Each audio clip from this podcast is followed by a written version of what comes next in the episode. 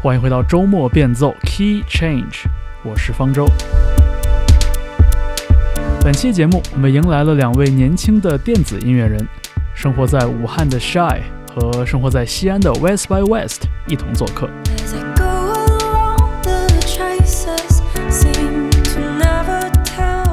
两位音乐人在轨迹上有不少相通之处，他们的风格也同样游走于独立摇滚和电子乐之间，都习惯一个人出现在舞台上演奏、唱歌，也同样非常注重歌曲创作和声音探索的平衡。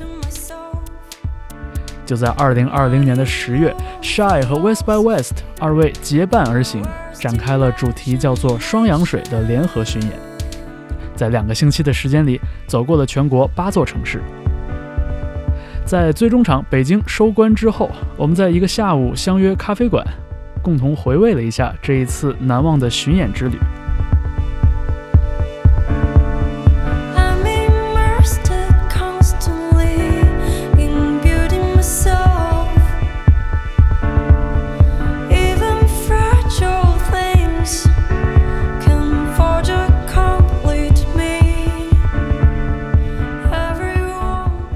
好，这期节目我们 我们约到了一个咖啡馆里边，呃，我是方舟。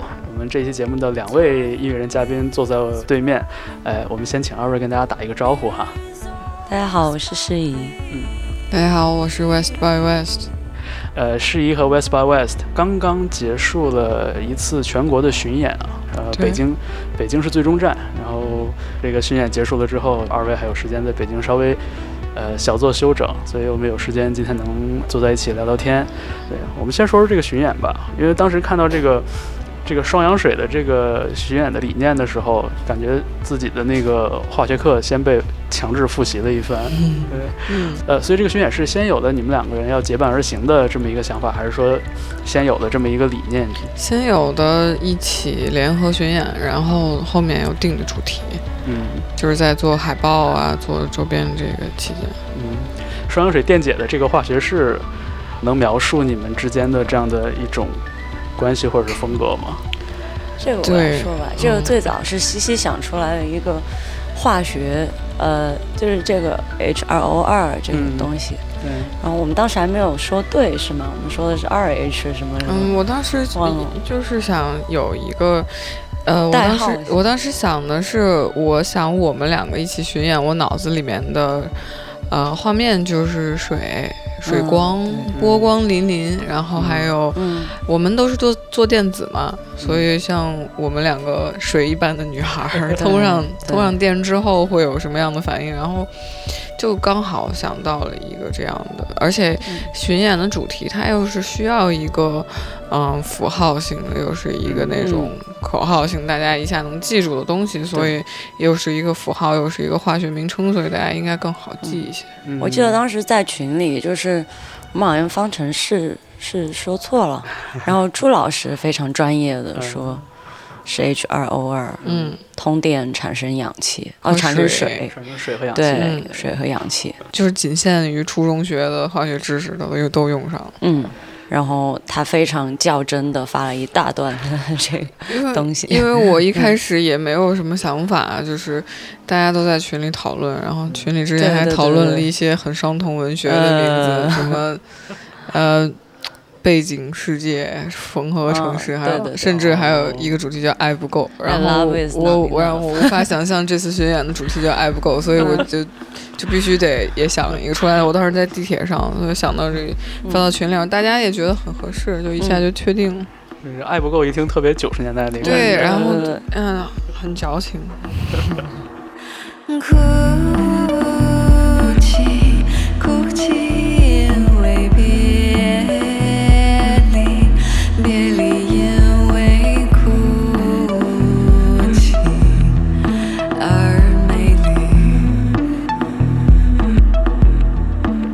这一次是呃是西西的第一次全国巡演的这么一个经历，是的。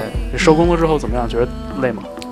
我觉得一点都不累，也不是有一点累，但是比想象中要好很多。嗯，想象中就是八站，然后十十几天、十一二天的情况，应该是特别呃赶，然后特别疲惫。但是其实就是在这个过程当中，因为也有高兴，然后也有期待，有各种各样好的情绪在里面，所以也没有感觉很累，嗯，挺好的。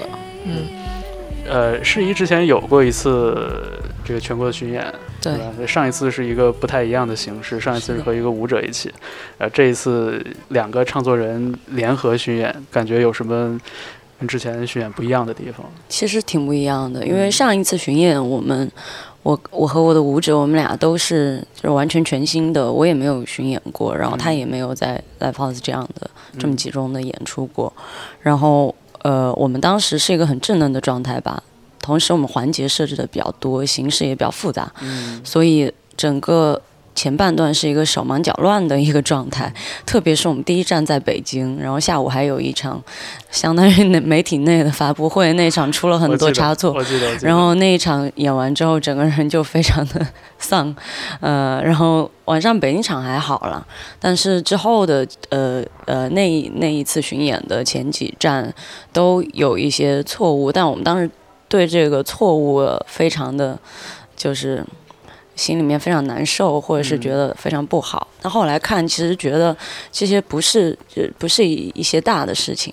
然后这次巡演，我明显感觉到，呃，我在舞台上的经验要更多一点了，就是对，呃，现场的控制力要更强一点了。同时，我在演完头两站之后，整个人都是非常松弛的状态，这跟上次不太一样。但上次我们可能是最后一站。到最后一站了，才是比较松弛的状态。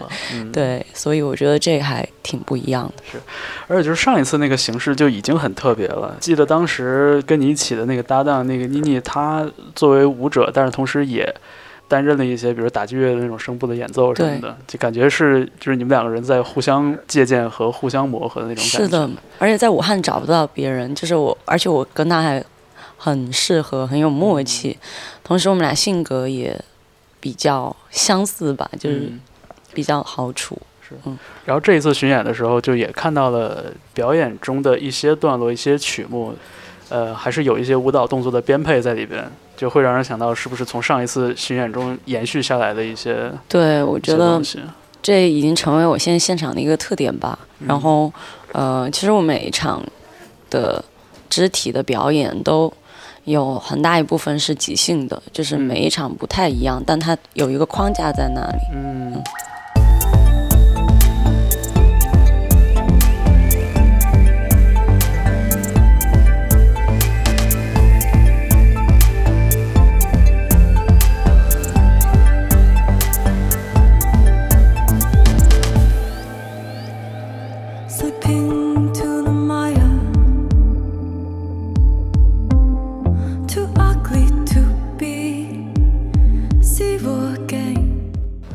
也是像是来自专业舞者的一些经验分享。对，因为我呃在上次巡演之前，呃有上过两个月他的课程吧，就是学习了一下舞蹈基础和一些主要是舞蹈创编上面即兴的一些表达。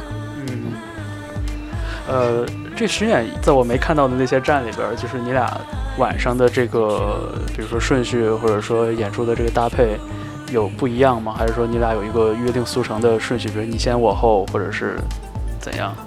当时讨论的时候，我师姨问我，就是我想先演还是后演，因为他给我这个选择权，给我这个决定权了。然后我想。我想，因为我第一次巡演，我我难免会有些紧张。然后我想，我就是希望我先演，就是早早死早超生那种感觉。我先演，然后我就解脱了。然后。因为，因为毕竟就是它是一个已经很成熟的一个演出的状态和形式嘛，就是很完整。我在想，如果是，如果是换做我在后台化妆的时候听他在前面，其实我真的有我会有一些紧张和压力，对我会受到一些影响。而且，嗯，嗯，他，我觉得他也就是很完整，所以他作为就是收场，因为，嗯，有的是有的站我们还有嘉宾。但是我觉得，就是他来压这个场的话，就是就没有问题，因为我我更相信他的能力，所以我决定先演。那我在后后台后场的时候，那每一场都，呃，都听西西唱嘛，然后，嗯，我总能进入一种状态，就是他歌曲的状态，而且我总是很感动，就在听他唱那些歌的时候，然后有。呃，基本上每一场吧，我都会跟唱，不自不知不觉，应该是从第一场之后我就会跟唱了，这这很还很神奇。对我也是，我每次演完之后，就第二天醒来，我也是，我每天早上起来就是他的歌。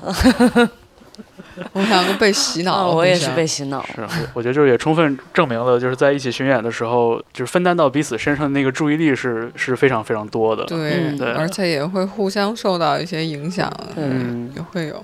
是，呃，你们会觉得在这样的一个合作的巡演里边，就是我说就是音乐和注意力之外，就是在情绪上也会有一些彼此的这种影响，或者或者更多的连接。如果一次第一次是我一个人的话，我会超紧张，但是这次是两个人，然后我们基本上生活就是除了演出之外，然后也一起吃饭，然后晚上也一起去玩，然后就是。感觉就是有好朋友的那种陪伴的那种，就互相支持嘛。然后我挺难想象一个人出去巡演这么多站的。嗯，这个感觉是不是跟你们表演的这个形式有一定的关系？就比如说乐队常见的这种摇滚乐或者是演唱会的感觉，就好像就是一个一个团队在工作。但是听你们的音乐和看你们演出的时候，都会觉得这是一个很呃非常。也不叫孤独了，就是，但就是非常非常独立的那样的一种状态。对，就你感觉说的是这所有东西都属于这一个人，但是这套东西如果搬在舞台上要呈现出来的话。就好像会有那么一点点孤独的感觉。嗯我觉得当时安排的时候，肯定他们也想到了我们两个的形式。首先，然后因为我们放在一起的话，我们的那个嗯方式方法是比较相似的，虽然是有一些区别。嗯，但是这样的情况下，就是说大家能在就是两个节目之间，就是他会有一个，就是他会习惯。他不会是一个乐队，很多人，声压很大的情况下，然后突然出现只有一个人，然后就会有一点不平衡。然后我们两个就是形成了一个我们两个之间的那种，嗯，组合和我们两个那种。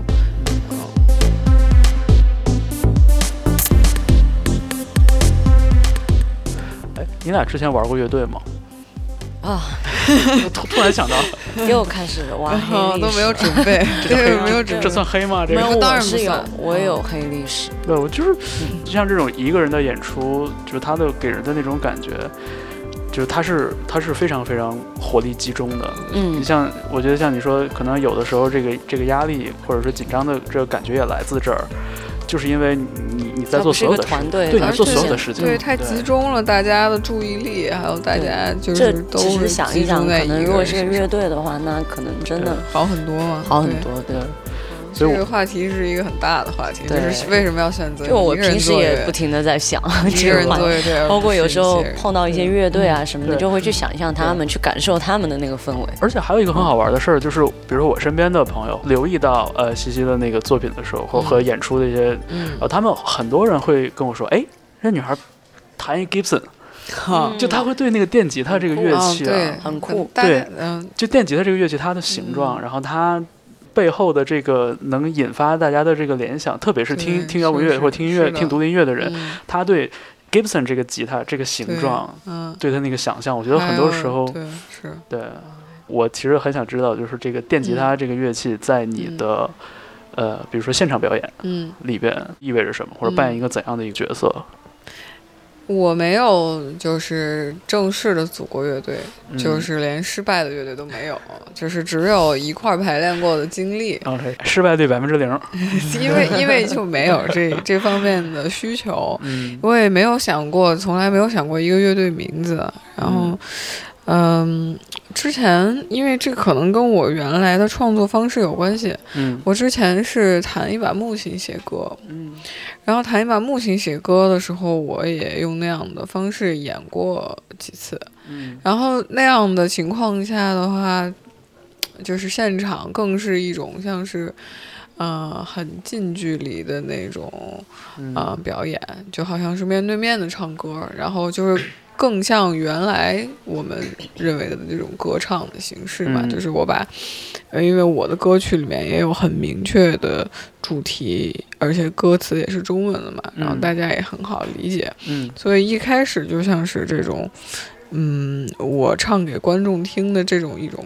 对，表现就是很传统的那种。然后后来做到电子的话，其实中间需要一个转变，因为，嗯，因为不像弹琴，你有的时候弹合成器或者是在电脑上做一些变化的时候，观众有的时候并不是能直接的察觉到你在做什么东西。很多人都是不知道你们在台上干嘛，就是，嗯。有可能在表演的同时打开电脑，网上买拨片儿什么的这种，让 他不知道你在干嘛。然后我就在想，这个中间就这个鸿沟 应该怎么跨越？然后，嗯，我觉得还是说，嗯，因为我之前听摇滚乐嘛，然后后来听电子，我我我还是喜欢。就是摇滚乐里面那种狂放一点的，然后狂躁一点的，而且更直接一点的，就是跟我的歌唱就是能够呃互相配合的这种乐器。嗯，就还我还有一些歌是弹键盘，就是有钢琴，类似钢琴的意思。我觉得这种都是像。原始一点的歌唱的表达，所以我是希望我在做电子之后，我也能够保留一些这种我原来的这种表演形式，所以我才会有一把吉他，而且就是我很羡慕诗怡，就是可以跳舞，因为我肢体特别不协调，然后我个子也很高，然后每次我跳舞的时候。我妈就说我胳膊长腿长的，就是特别不好看。然后我决定就是还是说把注意力集中在就是乐器演奏方面。然后嗯，所以保留了就是弹琴这一个部分。嗯嗯，哇，感觉是一个特别完整的逻辑链条。嗯，对，我现想的 没有，就是哎呀，这这都是来自过往的经历嘛。嗯嗯，对。我我觉得我有点明白你说那个意思，就是以前可能原声吉他或者民谣像的那种形式，可能是大家会更容易接受一点的。对，就是。对，然后至于说那个大家不知道是制作人或者不知道 DJ 在台上干嘛那事，就是感觉这是已经成了网内梗了。对，是是。已经是我们的 笑谈了，是是台下在蹦迪，台上在那个看什么小猫小狗视频，对对对，在 打游戏，对就，这是一个大梗。对，所以我可能就是也考虑一些观众的感受，或者是说我的能力分配的问题，就是我还可以弹一些吉他的情况下，然后我会弹一些琴。嗯，哎，你要在台上，就是在这些，比如说有电脑，然后有其他的硬件，有合成器这些东西在上面。就操作的时候，你会有一种就是，其实你也在演奏乐器的感觉，也会有，但是，嗯，就是最终还是说，嗯，能让观众看得见吧，或者是我觉得跟那个动作的幅度还有那个可见性有关。这个就跟我们的表演有关系了，就是演员的自我修养的。时候拧的非常的。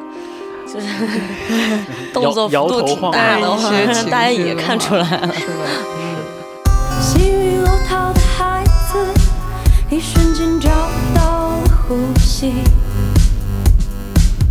精疲力竭的冒险，混沌沙漠里尝鲜。星辰绽放火花，会写出我闪现。幸运落逃的孩子，有种感到喜悦。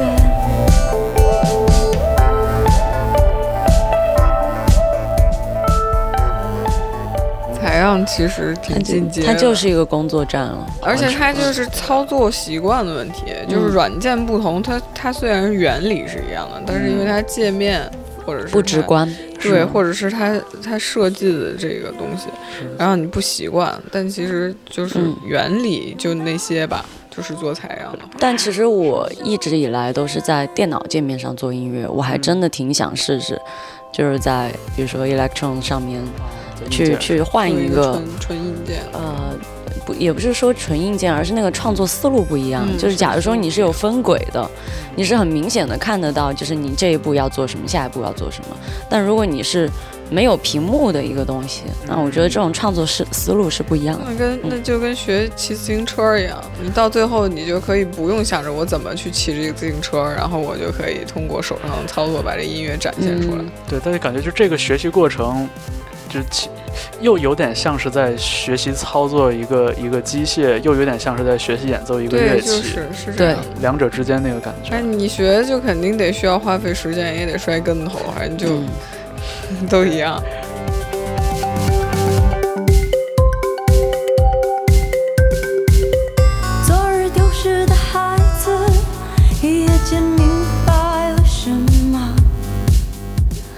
然后我记得二零二零年春天的时候，还是说更早一点，那个当时是一就是喜提第一把电吉他，然后 然后在网上还特别高兴，就拍小视频什么的。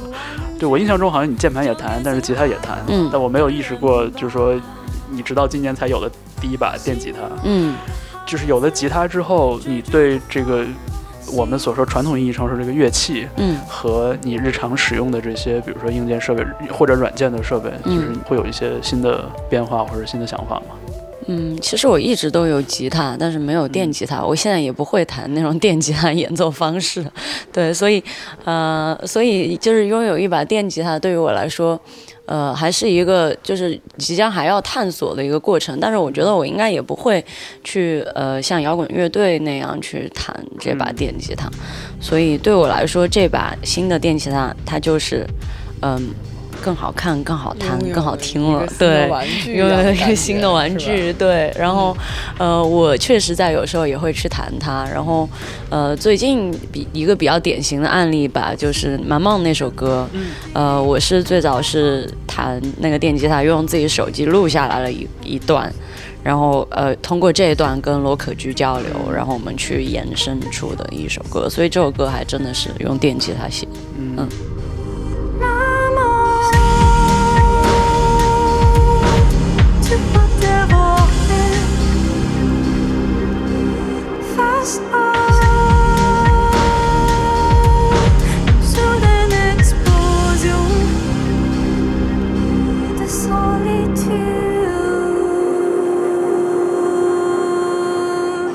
我小时候是经常用钢琴和民谣吉他去翻弹一些歌，然后也尝试过自己写歌。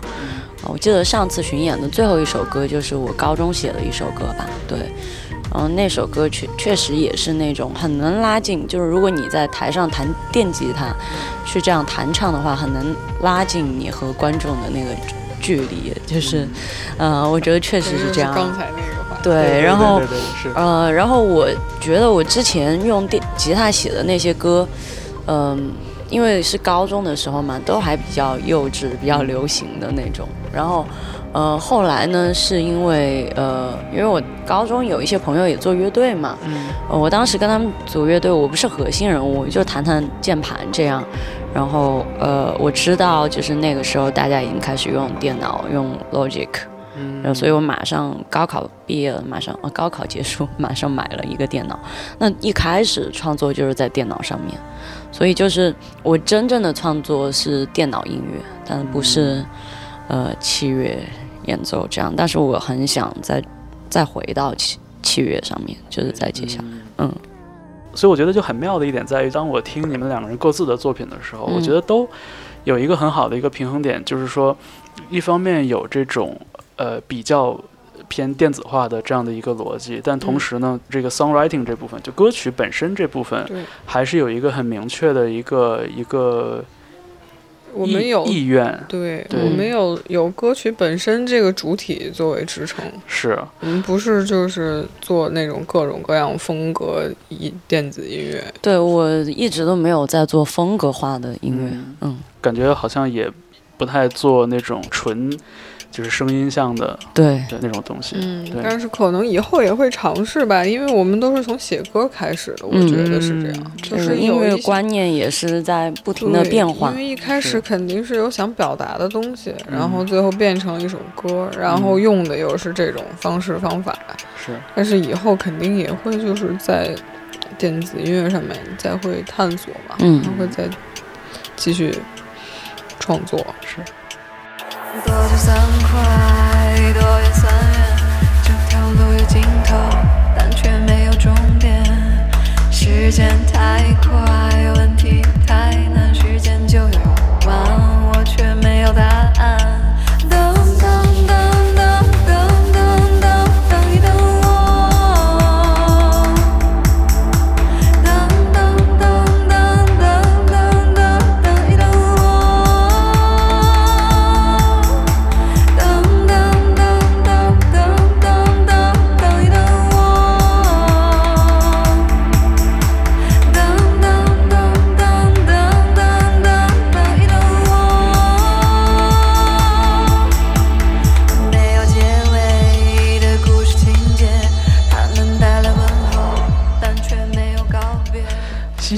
发表的第一张全长专辑里边，呃，里边收录这些作品是大概什么年代的作品？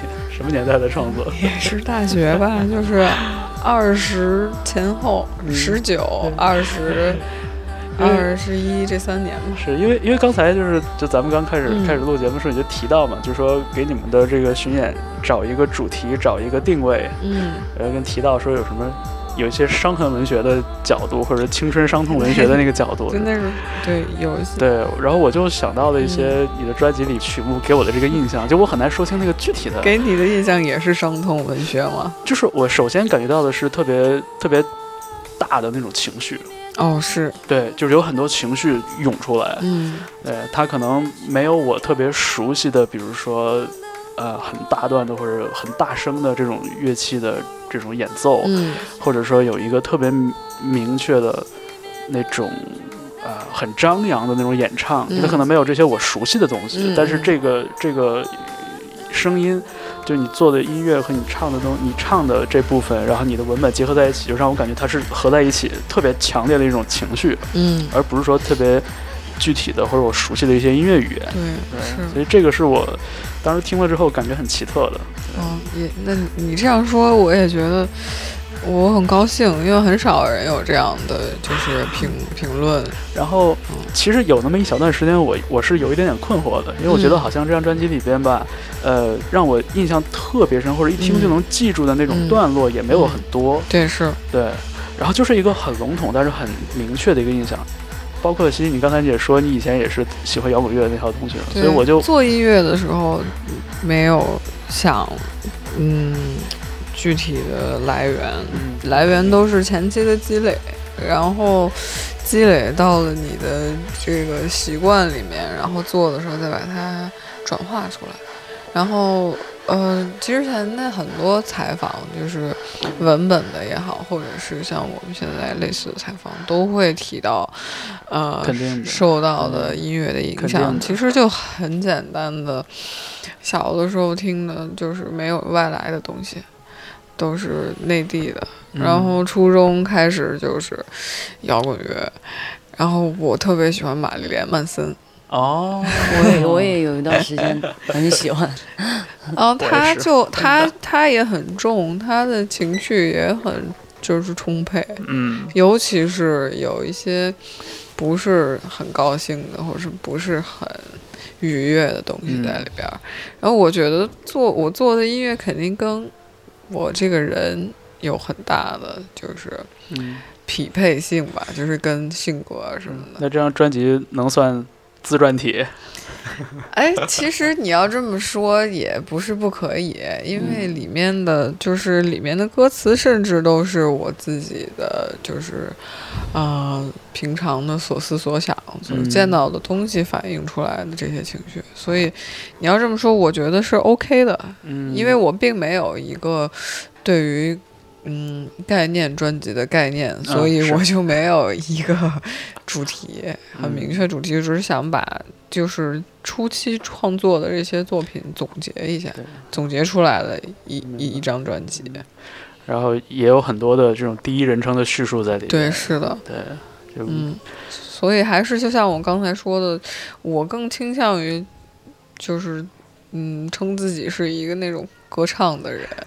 对，就是还是唱歌的人，我我把我唱一首歌给你听，嗯，然后你你知道我是什么意思了，嗯，就是这样。那你觉得，如果在你的这张第一张专辑里边挑一首，让你觉得情感最私密的一首歌？情感最私密的，情感最私密的，其实反而是情感就是表现的最淋漓尽致的。我觉得可能是欢喜吧，欢喜，嗯，就是有的时候大家理解的你的那个意思，不是你自己认为的那个意思，就跟阅读理解一样。对对对，就是一甚甚至一开始我表达都不是那个意思，然后后来。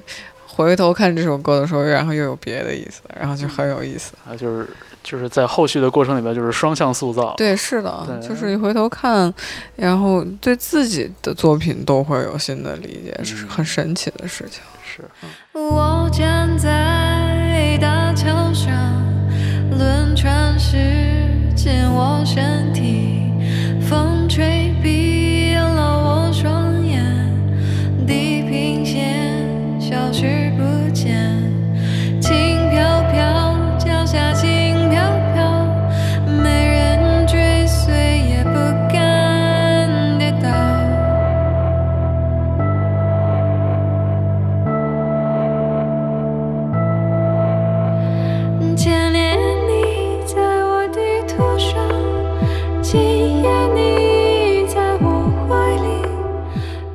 这个。这个阅读的过程，就是大家都从不一样的角度嘛，所以就是可能每一个听音乐作品的人都会从他自己以为逻辑很通顺的那个角度去去切入。对，是的。我我你在网上有看，比如说音乐平台上这歌曲底下的留言什么，看看大家那种看延延展出来的一些叙述。我觉得每个人好像都是都是曾经的我，就是有各种各样复杂的情绪在里面，然后。有的时候看起来是很矫揉造作、自作多情的，但是，但是你在那个状态里面，那些情绪是非常真实，嗯，非常真实，你逃不掉，就是只只有说是你过去了之后回去看，你会觉得啊无所谓，但是当时很痛苦的。嗯，那你通过歌曲啊，甚至是通过表演，就是，哎，甚至是在短时间之内一次又一次的去重温这样的过往的话，嗯。你你会觉得在这过程中会发生一些变化吗？会会，因为有些歌一开始是写给，就是只是。平平无奇的爱情歌曲，但是后来反复唱它的时候，我是我我自己也是重新给了它一个新的主题，然后甚至升华，就像是《欢迎光临》这首歌，嗯，我演出的时候也提到了，一开始它就是一个很告白的歌曲，嗯，就是我我只是希望某一个人能够到我的心里来，然后我分享分享给他我的内心，但是后来我觉得“欢迎光临”这四个字，我们。在生活中，就见到的频率是非常高的，是，就它是一种欢迎的态度，就是无无论是任何地方，他都会欢迎一些人。嗯，然后直到后来，嗯，后来就是我做的 VJ，里面是那个旅行者金唱片里面的那些照片，嗯，就是 NASA 发到。发到外太空 那个对，然后后来我就想到，那为什么不可以是我们地球欢迎外星人这种？所以创作就是一个非常非常好玩的事情，就是你甚至自己都想象不出来，你会有这样的新的感触。啊，我觉得这一说特别好，就是作品完成了，但是创作还会再延续，还会再延续下去。对，嗯，哦，金唱片这个真的挺挺有意思的。就这个类比吧，我觉得，嗯，对，是，就是从小的，从个人的到，就是非常宏大的这样的一个角度，嗯。你的眼里，山川湖海各分东西，哦，你的手里，画布上犹如绚来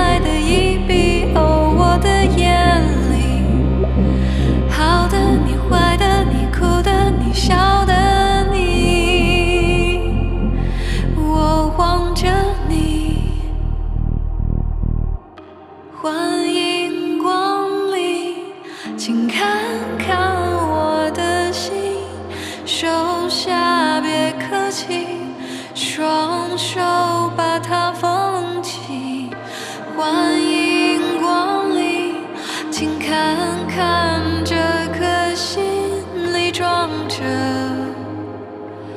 什么东西？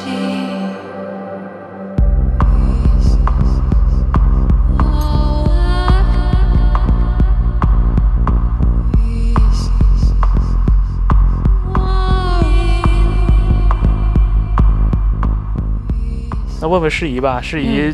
二零一九年的时候特别高产，一张专辑，一张数字 EP，嗯，然后后续又听到了的一些作品，包括在那个疫情期间上线的那个风景，嗯，对，也是我特别喜欢的一首歌曲，谢谢。然后最近还看到你参与了一个中国和英国之间的一个文化互动项目，嗯，就是天地流声。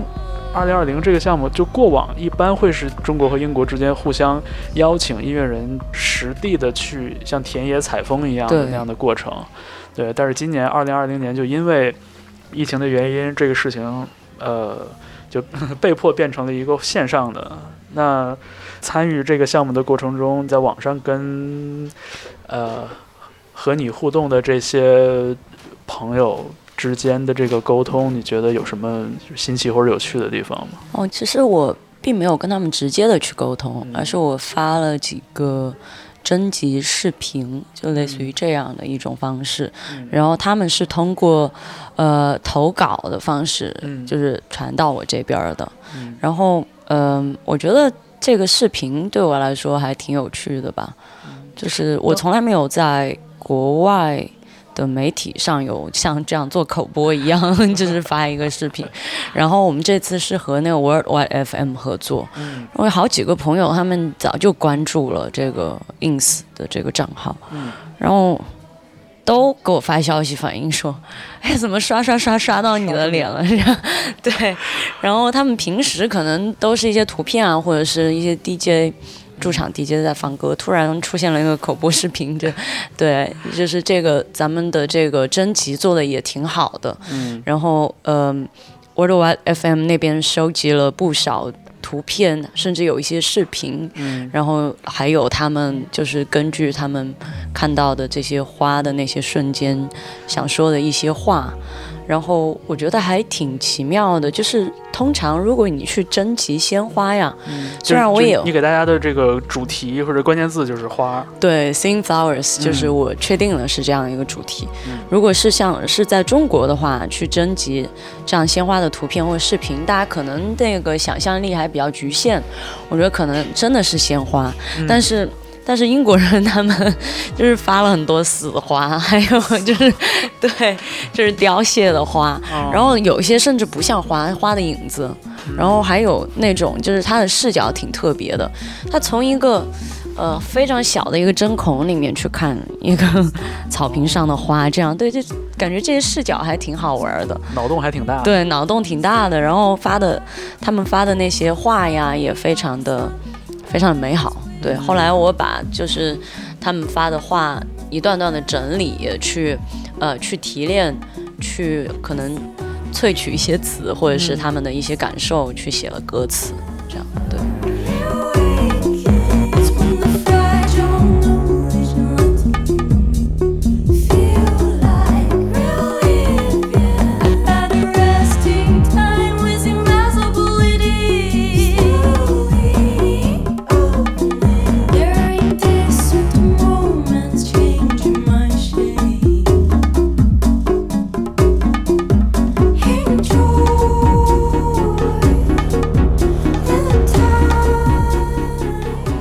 这个 这个过程真的这么一说，感觉还是有一点点抽象了，因为对有一点抽象，对，特别是跟过往的这个交流项目相比，可能以前就是说把一个威尔士的音乐人送到西安，让他待两个月，对，这肯定很不一样。对，就他有特别多的空间，而且就是无时无刻他都在吸收一些东西。嗯，但是就是这种，呃，通过网络来召集，呃，大家的素材或者大家的灵感这个事儿，我觉得可能要不是这么一个特殊的年份的话，可能。也没什么机会去做这样的尝试了。对对，而且这次还是挺有计划的，就是我们有安排好，就是这个宣发计划吧，就是呃什么时候开始征集，什么时候发第一个视频，什么时候发第二个视频，这样对，安排的还挺好。嗯，是。然后后来就看到了那个你在舞台上表演这首歌的时候，然后背景屏幕上也有好多的花儿，对，从右侧往左侧滑滑过。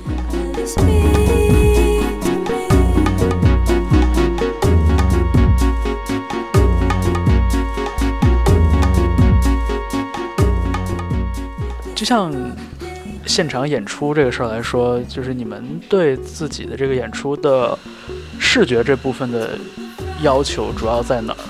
我我主要是觉得要有一套自己独特的审美吧，就是因为现在很多乐队很很多音乐人都可以用 VJ，就是后面的东西，嗯，就是就什么都可以嘛。但是我觉得如果是我的话，我喜欢一些抽象的，然后有图形的，就是类似于这样的审美。然后呃，可能也是就是有时候会去看一些。呃，新媒体艺术家做的一些东西吧，嗯，但是我还是比较喜欢那种，呃，有所，就是怎么说呢，就是更，嗯，我也不知道该怎么说，就是 更当代一点的吧，就是没有那么的，就是一些去诉求的东西，我比较喜欢这样的图像，可能不会是那种特别具象的东西，对，嗯嗯。是，呃，西西，你对你对你的表演的这个。整个的视觉呈现，我我就是按这次巡演说吧，就是因为 VJ 是为了这次巡演准备的，因为我对视觉和这个音乐之间的这种嗯关系，可能又说的话又说到 别的上面去，所以你说没关系啊，嗯，就是如果我想创作的话，我是希望它本来就是有一个目的。来创作，就比如说，比如说音乐和视觉，它本来就是为了共同的一个主题和概念。嗯，然后因为我一开始是没有，就是演出还要后面做一些 这种视觉的这种想法的，我是压根儿没有。然后因为一开始我觉得我的歌就是大家听就好了嘛，我是。现在的，但是现在的观众就是要求越来越高，就是听歌都不能满，对，听歌都不满足了，都不能满足，然后你就必须得不断的向他们输送感官上面的东西，视觉、听觉，而且东西就变得越来越、越来越全方位了。然后这次就是我一开始是觉得我后面有东西是干扰大家听我。听我听我音乐，但是现在就是因为这次巡演说第一次巡演，然后我很紧张，然后我就希望后面做一些东西，然后。干扰他们对我的注意力，我希望他们看屏幕，然后不要看我，所以我就专门做了一些就是跟歌曲相关的。但是我的表达也也是，虽然说我有具象的画面，但是我的表达也是是就是比较抽象的，就是嗯，它是我的当时写歌的，它基本上是我当时写歌的一种就是心境的一种体现，然后。就只是有的时候，甚至只是表现在颜色上面，就是我我脑子里面觉得这首歌是什么颜色，嗯，然后我就会就会把这个嗯这个视觉方面就是选定这个颜色，我就觉得啊这个东西跟我的歌是匹配的。如果就让我再去具体的想一些就是跟我歌词有关系的或者跟我主题有关系的。我说这这是一个特别难的事情，因为你不可能把一个电影搬到上面去去放，你不可能自己再给自己拍一个这种，呃，像剧情短片，对剧情短片这，所以我是在巡演之前我自己在电脑上做的，我的我的这些 VJ 有一些没做完，然后我就干脆打一个 logo 在上面，但是就是有有一个东西大家就会觉得丰富多彩，但是未来的话，我要是做一张新专辑。我我基本现在能确定我想要的就是视觉方面是什么样子，就是未来的话，嗯，现在基本上就是为了就是让大家不要看我，然后看后面的东西做的做了一些做了一些画面，也也是也是有理有据，非常实际的一个需求啊，在台上就是稍微那个让大家的感官是吧，再再分散一点，对分散一点。爱上我。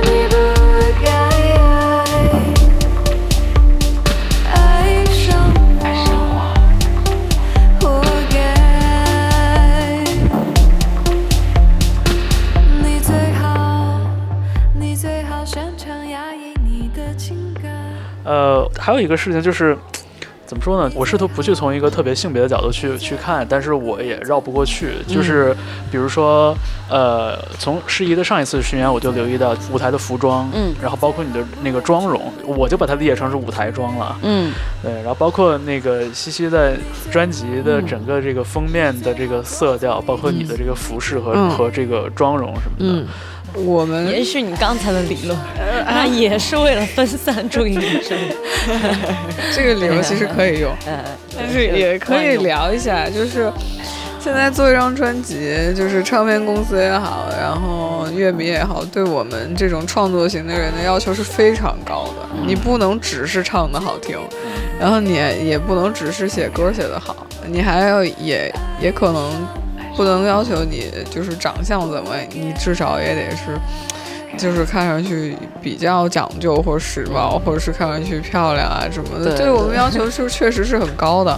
嗯。然后我们就在想，我们都已经把歌曲、把演唱都完成的情况下，我们还能怎么样再去就是说，嗯，把我们的就是，呃。魅力吧，音乐的魅力，然后个人的魅力也好，能最大化的展现，就是，就是只能延伸到这张这整张专辑的每一个角落，甚至到我们自己的脸上。而且还有一点就是，我我不知道诗怡是怎么样，但是我猜也可能是啊，就是我我们。也有偶像嘛，然后也会就是人家怎么来我们怎么来，人家发专辑的时候都那一整套视觉，就是整个一个疯狂的轰炸的输出，就是无论是他们的宣传照也好，MV 也好啊，他们的封面啊，包括他们现场演出，他们开演唱会，对他们开演唱会的时候，他们的妆造，肯定会，我们就是说我们现在无法跟人家企及，但是我们。肯定会就是，至少在现代的这个现代的这个时代，我们也是希望能够，就是有那样的能力去去塑造一个那样的整体的一个形象。比约克，他他就是一个非常典型的例子，他他自己的想法就很能表现在所有的外面和所有他的音乐里面都有。就是基本上都还有，那你说说有谁不化妆？我突然想到，就是你按你按照就是这个人数来说啊，你想一个乐队，那观众总会有些时间是在看吉他手或者是看鼓手吧？嗯，那就是对于主唱他的那个分，就是时间上的分散可能要更多一点。嗯，但是我们那别人。整场演出都看着我，那我们不化妆化好一点，这怎么对得起观众？只能三百六十对五步就是无死角的。哎，其实哎，其实这个企划是一方面哈，但是我就忍不住会想，你看，因为你们在舞台上更多的是以一个人或者是这种很简单的一个形式来呈现，但你像即便是比如说乐队里的女性成员。大家好像也会本能的去关照一下，说，哎，你妆化怎么样？但是好像相比之下，很少有人会对乐队的男性成员说，哎，你今天这个衣服怎么样？发型怎么样？妆化怎么样？那我们现在讨论的就是全问题吗？对一个行业里面的性别偏见和歧视的问题。就是当我意识到。想这个问题的过程如此自然的时候，就连我根本就没有努力去想，我就已经想到这儿了。就是，就说明大家可能都是这样人。对，是一个，就这是一个有点理所应当的事情嘛。对，而且这件事情我们也享受啊，我觉得还好。化妆高兴嘛，是吧？高兴，嗯。他可能是觉得我们就是生活和我们的就是有有所差距。艺术设计上面，我们俩现在都没有化妆。对，是我们是有一点差距。你可能是 是因为从这个角度。我这一点非常明显。就呃，作为一个 artist，你的不同的面相嘛，就比如说，可能西说西西的封面是一个浓郁的红色和蓝色，嗯，对。但是你在演出的时候，也不一定是贯穿这个色调的，在台上另有一个服饰的这么一个设计，一个一个感觉。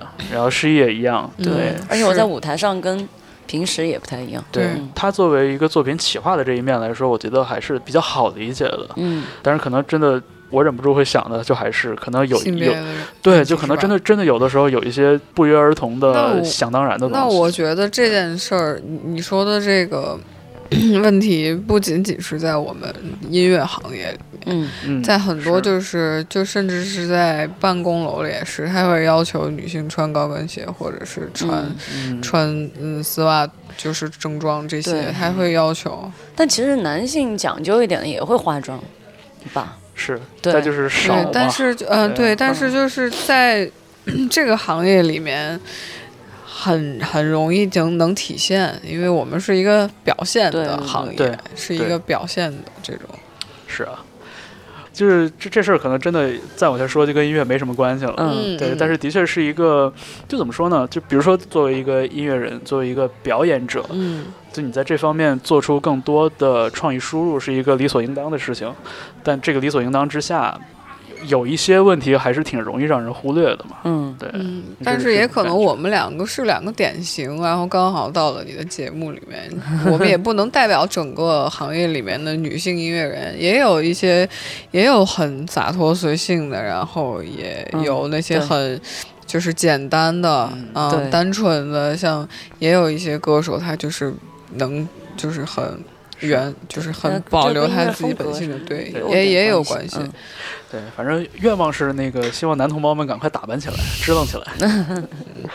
对，呃，就是王远说一句，比如说作为一个音乐人的这一面，就是说你们有因为自己的性别受到过，比如说额外的或者是特别的这种关注吗？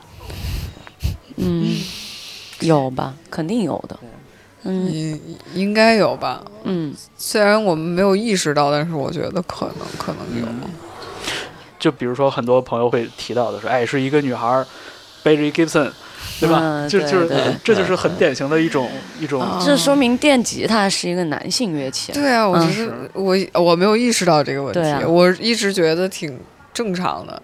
我之前看过一个一个文献，有提到过，就是说电吉他其实不是一个。对女性非常友好的乐器，对它非常沉。对，一个是沉，一个是它的那个曲线，其实对对不是特别适合女性身体。是，然后我们的手指也普遍比男性的要短，手要小一些。是，嗯，所以就是前两年，像你像那个 Saint Vincent，他会和那个 Music Man 对他合作了一款定制款的吉他，可以把可以把可以把胸拖到那个。上面就不会卡住。对，就是他，就是 Saint Vincent 那吉他，就是他的琴体会会小很多，嗯，然后感觉就是肉眼可见，应该会轻一点。他很厉害，他弹琴非常。是啊，我希望我们以后也有能力像 Saint Vincent 一样，改变一些行业里面的这种刻板的或是固有的男性主导的这个情况。是，这个很伟大，而且感觉注定会是一个很漫长的一个过程。对。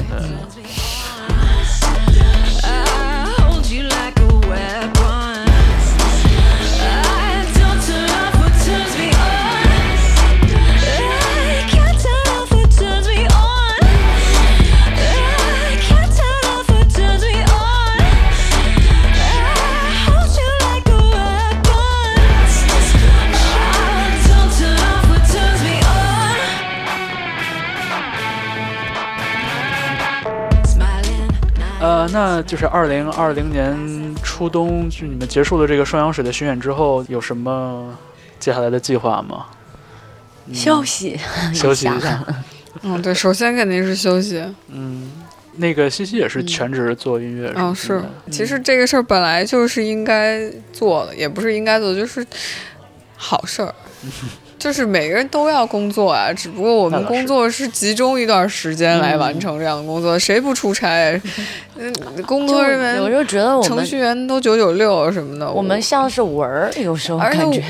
就是我觉得我们没有想象中那么累，我觉得也没必要就是夸张到这件事儿，我们就是也也完成了自己的工作，然后同时我们又去了很多地方。那个工作感非常强的时候，是我在后场的时候。嗯，就是那个时候是最紧张的。我们两个，我们两个一开始都说我们两个都不像巡演，对。我们，对我们就像是就是对普通演出的女的，对对对，普通演出的女的，对，好可爱，天哪！对，就是其实这个也是，就是大家对音乐行业的一个浪漫想象吧。对对，就是觉得，哎，就是一方面觉得就是哇，你们那个。就是就是肯定那个强度超大，但同时又觉得哎，你们随时都跟玩儿一样。嗯，而且也巡演也不是大家想象那种，就是万人拥簇，然后就是飞机头等舱呀什么的。我们就是 就是到各地各地去演出，对，就是到各地去演出，见各地的乐迷，然后卖我们的专辑，嗯，然后然后也会增长一些新的。见闻，我们也遇见了很多好玩的事儿。嗯，这次巡演有什么好玩的事儿吗？嗯，我就知道，我就知道有挖坑了。没有，就是。不过肯定有的，就是我我得想。其实你也你也不用不说话，就是 你这个脸都已经笑红了，已经。我已经感受到一些一丝压力。有什么好玩的事儿？我怕我们说出来好玩的事，你们觉得不好玩。到底发生了什么？而且我害怕，我我只是那么一说，但其实没什么好玩的，就更尴尬了。但其实有的，有的，有的。嗯，好玩儿。其实它它不一定就是那搞笑开心，其实有一些惊喜在里面。当然，比如说我记得最近的一次好玩的事儿，是我们两个坐中国国际航空公司的时候。不是我们俩一路就特别的大惊小 怪，对大惊小怪。然后尤其是最后一次大惊小怪，我我我我之前一直担心就是我的琴的那个托运和就是上机的问题。哦，对，因为之前很多乐手朋友都反映过，就是有有去上海的时候就必须得托。托运对，然后我一直一路胆战心惊的，然后每次上飞机都害怕，然后直到我们最后一次来北京的时候，我们坐的是国航国航的，然后我我是我们刚上飞机，他们竟然在门口有一个那种挂衣服的像仓一样的，而且就就比琴大一些，然后正好放进去，对，正好放进去，然后他就他就让我。把琴放进去了，然后我们觉得，然后我们就鼓掌，鼓掌，我们我们大惊小怪的，我们还拍视频，对，我们还拍视频了，对，我们就觉得好玩了。然后还有好玩的，就是我们还是在这架飞机上，我们坐下来之后，我们就就就在那个飞机座椅上看电影，你知道吗？然后我们看到，就是它可以点歌，然后点歌里面的就是各种乐队。对，各种乐队的英文、中文翻译很搞笑啊。嗯，对。然后我们放那个电影，数倒数三二一，一起放。对啊，对。可能是是干过干过，干过一样的事儿。有一些很小的，很小。我们有很多类似的这样，就是就是做完也没有，就大概做到百分之八十的时候，发现我们真的好无聊，好大惊小怪，这种感觉。对，是。嗯，两个小女生就这样，嗯。哎，你说你说托运吉他这事儿，我之前还真的就是听过很多的抱怨，从来没有听过夸奖啊。我是我是头一回听到那个妥善解决的一个。妥善解决，直接放到一个舱里，然后嗯，然后下机的时候就从那儿拿出来，而且他还记得你，对他直接过来找，然后我就说，因为全飞机就你看最像 rocker，然后他可以从整个飞机里面一眼认出一眼认出他背琴的人，然后走过来，因为那飞机还挺大的，中间有一排，嗯。然后我们还有一件特别好玩的事，就是我们总是吃完饭就晕了，嗯，不知道为什么。对 对，饭饭晕，摄入了过多淀粉是吗？嗯，我觉得可能也可能有关系。我今天中午吃完没有晕，也可能跟碳水、跟天气、跟心情、跟状态都晕。我们俩都晕，然后尤其是我们先到深圳、广州那个地方，基本上就那几天吃完饭一定要回去睡一觉。对我们本来我们都是下定决心。下定决心吃完饭，然后去逛，然后要要去要去旅游，然后然后结果我们吃完饭，我说我我们还是回去睡觉吧。嗯。嗯嗯，这也是。我真的是这次完全发现了我在年龄和精力上的潜力，就是 之前没有想到我可以这么熬，就是这么这么有精神，就是就是特别到了晚上，嗯，我好像。大约通宵了两个晚上吧，这就是电视剧里边那个台词啊，youth，啊，对，那种感觉，脸红，就是哎呀，就是熬个夜，就是对于好多人来说是一个特别要命的事儿嘛，对，是，哎呦，真好，这么一听，感觉就是你们两个人的这个出差之旅，就是感觉带上了一些这个真的有点浪漫的一些一些色彩，嗯，对，就感觉像是那个。出差之余偷着花了很多时间玩的那种，那种公务旅行一样，光明正大的玩，对，挺好的。无法分享过往过去就忘，烟草的苦酒的香，是谁？提醒，你才能够想起好的坏的曾经。呃，这个整个录节目的过程中，一直称呼为西西啊，艺名叫 West by West，对，中文是西偏西，西偏西，我觉得是很好玩的一个。一个对很极端的名字，对，主要是看了之后会让人会让人就是立刻想一下，就是哎，这个是什么？对，新天西是是是从哪儿到哪儿呢？感觉有点不对称，也不是不对称，很就是它在那个偏激啊，它在那个轴的外面嘛，西对对对。假如你西北偏北，你好歹还在那。对对对对，是，这是很好玩的一个一个名字，嗯，对，大家肯定看了之后应该也不会立刻就忘掉嘛。呃，也是的确挺有意思的一张专辑啊。这个我们好像，呃，刚才西西也点到了专辑中的这个一两首作品，嗯，对，然后大家也可以听一听这张完整的专辑。嗯，然后适宜最近的作品好像还散落在各处，对，散落各处是，呃，然后有呃，二零一九年发行的这个全长的作品。对。